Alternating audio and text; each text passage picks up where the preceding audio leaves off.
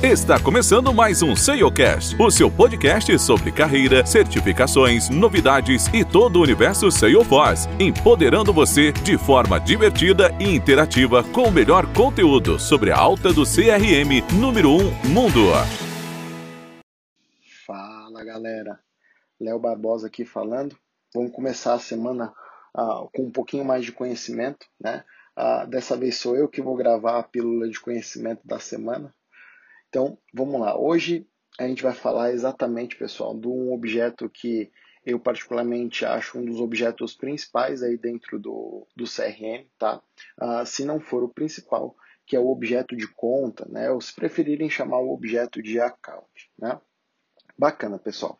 Para que, que serve esse objeto e como ele pode ser utilizado, tá?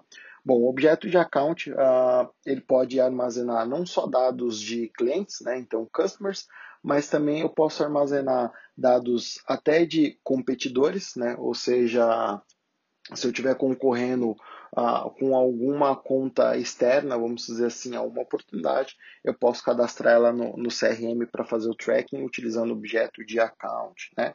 Ou até mesmo se eu estiver concorrendo uh, e estiver contando com a ajuda de algum parceiro, eu posso armazenar os dados desse parceiro dentro do objeto de account também. Tá?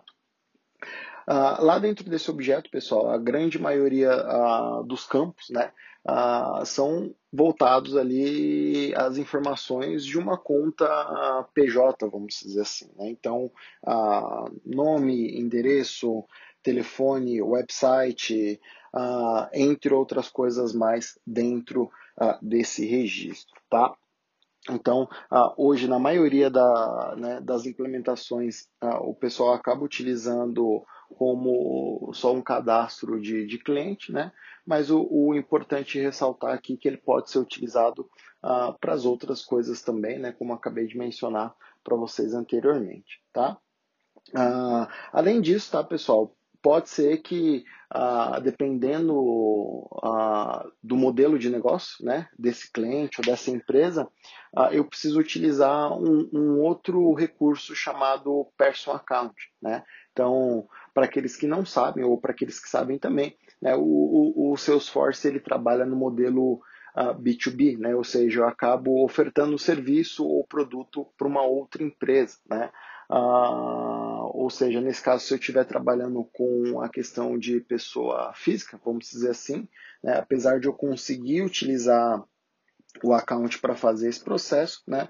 Ah, dependendo do, das necessidades, eu acabo ativando uma, uma outra configuração dentro do, do Salesforce chamado Person Account, tá, pessoal? Que ele vai acabar ah, unindo os dois objetos aí, tanto de conta quanto contato, em um único só objeto, tá, pessoal?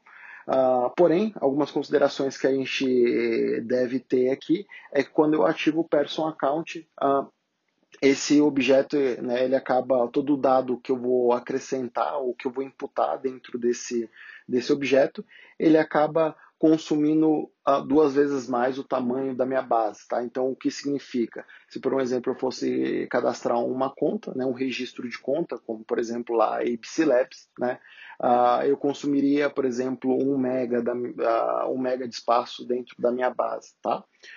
se, por um acaso, o meu personal account ele estiver habilitado, eu acabo duplicando esse valor dentro do, do meu banco de dados, consumindo, nesse caso, 2 uh, megas aí dentro, dentro do meu database, tá?